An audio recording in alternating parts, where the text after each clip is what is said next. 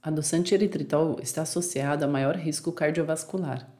Esse tem sido tom de diversas manchetes após uma publicação recente pela Nature abordando o tema.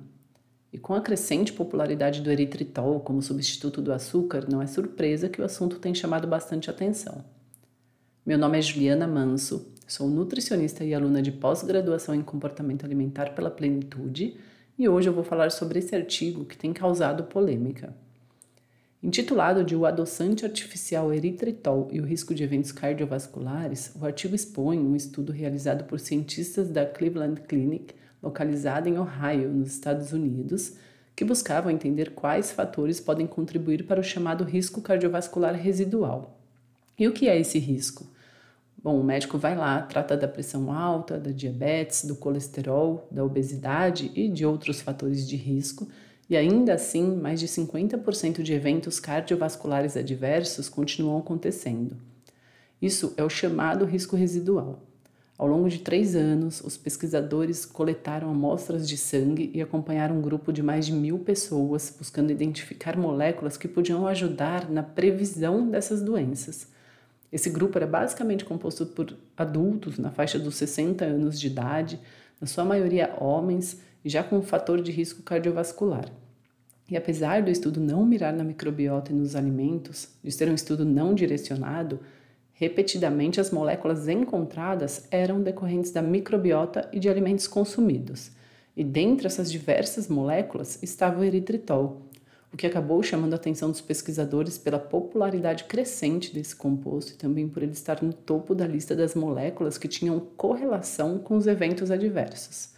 Para tentar validar os achados, um novo estudo, dessa vez direcionado para o eritritol, foi realizado com mais de 2 mil indivíduos nos Estados Unidos e mais de 800 na Europa, todos com o mesmo perfil do grupo anterior, ou seja, 60 anos de idade, na sua maioria homens e já com algum fator de risco.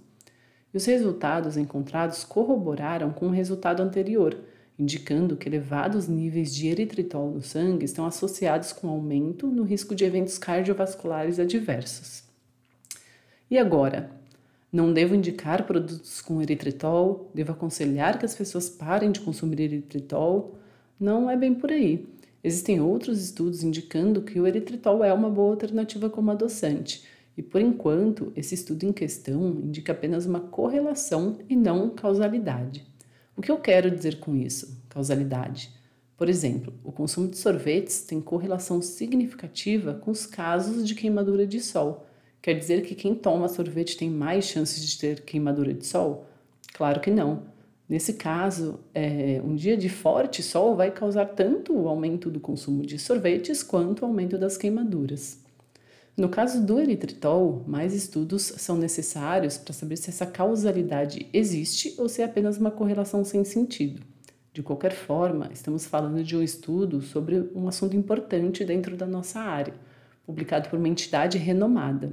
Não se pode simplesmente descartar o fato como se fosse algo totalmente irrelevante.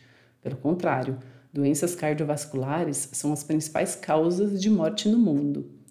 Como nutricionista, é importante entender que cada paciente é um indivíduo único e que assim devemos tratar cada um deles. O que serve para um, muitas vezes não funciona para o outro.